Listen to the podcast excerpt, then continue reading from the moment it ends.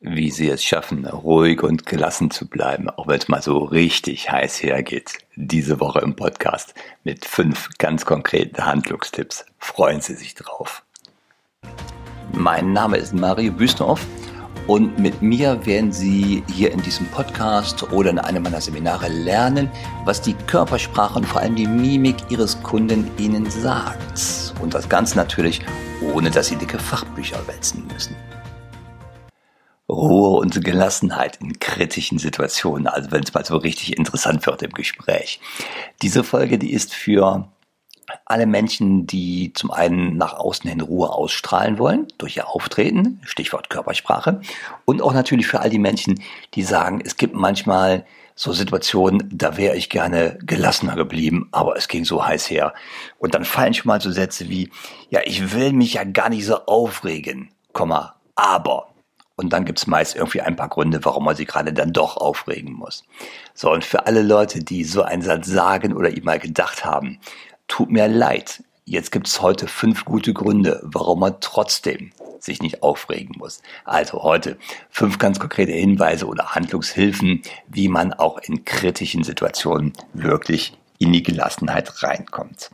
Und diesen Satz da, ich will mich ja gar nicht so aufregen, aber den hat bestimmt jeder schon mal irgendwo im beruflichen Umfeld gehört, entweder von Kunden oder von Kollegen, äh, im schlimmsten Fall sogar von den Vorgesetzten oder äh, eventuell haben sie ihn auch sogar selber gesagt. Und dieser ähm, Beitrag hier heute, dieser Podcast, der zeigt genau fünf Möglichkeiten auf, wie sie ihre Emotionen, denn das ist ja, der Ärger oder die Aufregung oder der Stress, wie sie ihre Emotionen in so kritischen Situationen regulieren können. Das ist auch zugleich vielleicht eine der anspruchsvollsten Aufgaben überhaupt, ruhig zu bleiben, wenn zum Beispiel unser Gesprächspartner sich äh, vermeintlich uneinsichtig zeigt, wenn er gegen Abmachungen oder Regeln verstößt, sich unhöflich gibt, äh, zu spät zum Termin kommt oder so etwas. Der Kollege, der partout nicht von seinem Standpunkt abrücken will und der auf seinen persönlichen Vorteil beharrt, ähm, der kann einen schon mal an den Rand der eigenen Beherrschung bringen. Und für genau solche Situationen habe ich heute diese Tipps. Und dieser Ärger, den wir da empfinden, diese Aufregung oder auch diesen Stress, das ist eine Reaktion, die unser Gehirn auch genauso vorsieht. Das heißt, das ist nichts, was jetzt komisch ist, sondern das hat die Natur so angelegt. Weil auf eine tatsächliche, auf eine empfundene oder eine vorgestellte Bedrohung, da reagiert unser Körper nach ganz klaren Abläufen. Der Herzschlag steigt zum Beispiel, die Energiereserven werden vom Körper bereitgestellt für einen eventuellen Kampf. Ähm, die Atmung, die wird schneller oder flacher oder schneller und flacher. Das sind alles generell Reaktionen, Körperreaktionen. Wenn uns zum Beispiel ein knurrender Rottweiler gegenübersteht und der auch noch ganz böse guckt, dann sind das alles Reaktionen unseres Körpers, die absolut angemessen sind und die uns darauf vorbereiten, auf zwei Dinge. Entweder wir werden gleich kämpfen oder wir werden laufen. Also Flucht, ne? Kämpfen, äh, kämpfen oder Flucht. Das sind generell sinnvolle Reaktionen, wenn es halt um eine Bedrohungssituation geht. Aber leider, und jetzt trägt uns unser Gehirn hier ein bisschen aus, leider unterscheidet unser Gehirn nicht zwischen einer wirklich real bedrohlichen Situation, wie mit dem Rottweiler, oder zum Beispiel einer Werteverletzung. Werteverletzungen sind ein Trigger für Ärger, der ganz massiv ausfallen kann. Wie zum Beispiel der Kollege, der auf äh, seinem Standpunkt beharrt und auf seinem eigenen Vorteil. Ja? Das heißt, das Gehirn unterscheidet nicht, das löst immer im limbischen System Ärger aus, in solchen Situationen und damit alle damit verbundenen Körperreaktionen. Und das führt natürlich dazu, dass wir uns aufregen, ärgern oder dass wir auch zornig werden. Und solche Situationen enden, wenn man so ein Gespräch mit Kollegen hat, wo das vorkommt, die enden nicht selten so in gesteigerter Lautstärke oder auch mal in persönlichen Verletzungen. Ähm, und solche Situationen, die erzeugen in der Regel nur Verlierer, die erzeugen keine Gewinner. Da geht vielleicht mal jemand kurzfristig mit einem kleinen Punktsieg aus der Situation heraus, aber langfristig hat man sich eine Person gerade nicht zum Freund gemacht. Und da gibt es eigentlich in solchen Situationen nur Verlierer. Deswegen sollten wir uns daran üben, solche Situationen zu deeskalieren. Und das gelingt häufig, diese Deeskalation, wenn wir in der Lage sind, unsere eigenen Emotionen zu regulieren. Gucken wir mal eben, was passiert eigentlich in unserem Körper, wenn wir uns ärgern oder wenn wir anfangen, uns zu ärgern oder zornig zu werden. Das sind vor allem zwei Bestandteile unseres äh, autonomen oder auch vegetativen Nervensystems wichtig, auf die wir gerade achten müssen. Das ist zum einen das sympathische Nervensystem und das parasympathische Nervensystem, also Sympathikus und Parasympathikus. Der Sympathikus, der ist in Zeiten aktiv, in denen die Erregung oder das, man sagt, das Arousal zunimmt, der oder wo der Körper eine hohe Energieanforderung hat, wie zum Beispiel bei einer Flucht, wenn wir weglaufen müssen oder bei Angriff. Und der Parasympathikus, der übernimmt dagegen in Zeiten der Ruhe- und Erholungsphasen. Erleben wir eine aufregende Situation, wie jetzt so eine Diskussion mit Kollegen, die vielleicht ein bisschen emotional wird, dann zeigt der Sympathikus wirklich, was der kann. Dann steigt der Blutdruck, die Atmung beschleunigt sich und wird die ähm, Situation als unangenehm empfunden. Dann verlagert sich auch die Atmung zunehmend in den Brustbereich und das Arousal, die Erregung, die steigt immer weiter. Und noch eine interessante andere Betrachtungsweise dazu. Der Sympathikus, der ist während des Einatmens aktiv. Während des Ausatmens wird der Parasympathikus aktiviert. Das ist eine ganz interessante Sache. Und das passiert also ähm, ganz häufig am Tag, also mit jedem Atemzug wechseln wir ab zwischen Sympathikus beim Einatmen und Parasympathikus beim Ausatmen. Und wenn wir jetzt uns daran erinnern, dass der Parasympathikus in Zeiten der äh, Erholungsphasen und der Ruhephasen aktiv wird, dann haben wir hier den ersten Pack an, damit wir stressabbauend handeln können. Das heißt, ein tiefes Ausatmen oder ein verlängertes Ausatmen wirkt stressabbauend. Und damit haben wir die erste Möglichkeit, die erste von fünf ganz konkreten Möglichkeiten. Und das ist der Tipp Nummer eins, verlängern Sie das Ausatmen ein tiefes Durchatmen, sowie das ein kräftiges Seufzen oder auch das lange Ausatmen aktiviert den Parasympathikus. Und mein Tipp ist deswegen, verlängern Sie bewusst die Ausatmung. Und dazu empfehle ich Ihnen mit dem Üben dazu, in ruhigen Zeiten anzufangen. Also, dass Sie nicht in einer hitzigen Situation mit dem verlängerten Ausatmen anfangen, ähm, das zu üben. Achten Sie mal bitte bewusst, so als kleiner Handlungstipp, bewusst auf das Einatmen. Und beim Einatmen zählen Sie mal einfach mit, so 21, 22, 23, solange wie das Einatmen dauert. Und wenn Sie merken, das Einatmen ändert sich um in das Ausatmen, dann zählen Sie auch mal lange mit, wie das, äh, zählen Sie mit, wie lange das Ausatmen dauert. Und wenn Sie das einmal wahrgenommen haben, das hat vielleicht sagen wir ein Verhältnis von 1 zu 1. Einatmen dauert so lange wie das Ausatmen. Dann gehen Sie mal bitte hin und trainieren Sie, die Ausatmung gezielt zu verlängern. Und versuchen Sie bitte mal auf, die, auf ein Verhältnis zu kommen von 3 zu 1. Dreimal so lange ausatmen wie einatmen. Das ist nicht so schwer, wie es klingt. Und Sie werden aber merken, wie Sie spürbar ruhiger werden. Ja, also ausatmen, verlängern. Versuchen Sie mal dreimal so lange auszuatmen wie einzuatmen. Und das bringt sie in kritischen, in schwierigen, in emotionalen Situationen eine Spur mehr in die Ruhe rein, indem sie den Parasympathikus aktivieren. Tipp 2. Ähm, ich würde sagen, verlassen Sie die Emotionen, kommen Sie in den Verstand das ist vielleicht leichter gesagt als getan. Denn so Sätze wie, ja, regen Sie sich doch nicht so auf, ne? das ist sicherlich ein gut gemeinter Ratschlag, der aber in emotionalen Situationen komplett ins Leere läuft. Das liegt an einer ganz einfachen Gegebenheit, auf die wir uns wirklich zu 100% verlassen können.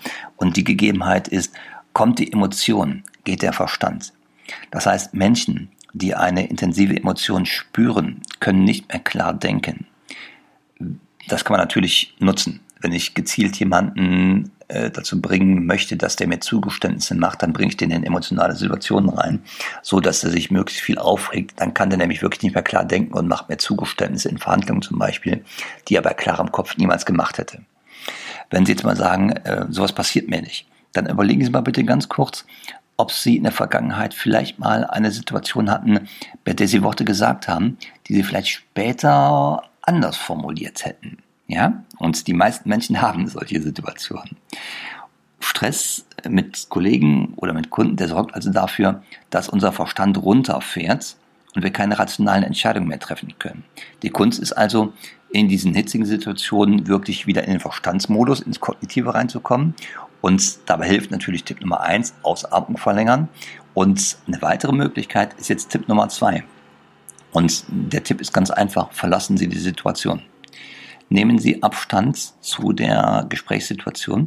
Das ist immer eine gute Idee. Benutzen Sie im Gespräch so einen Vorwand wie, ähm, mal, lass uns sofort weiterreden, ich muss nur mal schnell irgendwie einen Kaffee holen oder ich muss auf Toilette gehen, ich muss mal eben ganz kurz den Kunden anrufen, das noch ein bisschen dauert.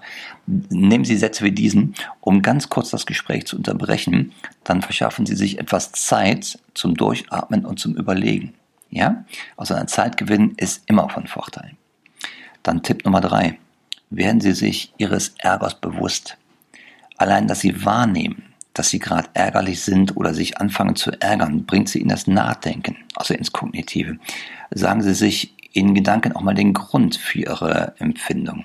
Zum Beispiel, ich bin mir sicher, dass mein Kollege gerade einen vermeidbaren Fehler macht und ich fühle mich deswegen ärgerlich.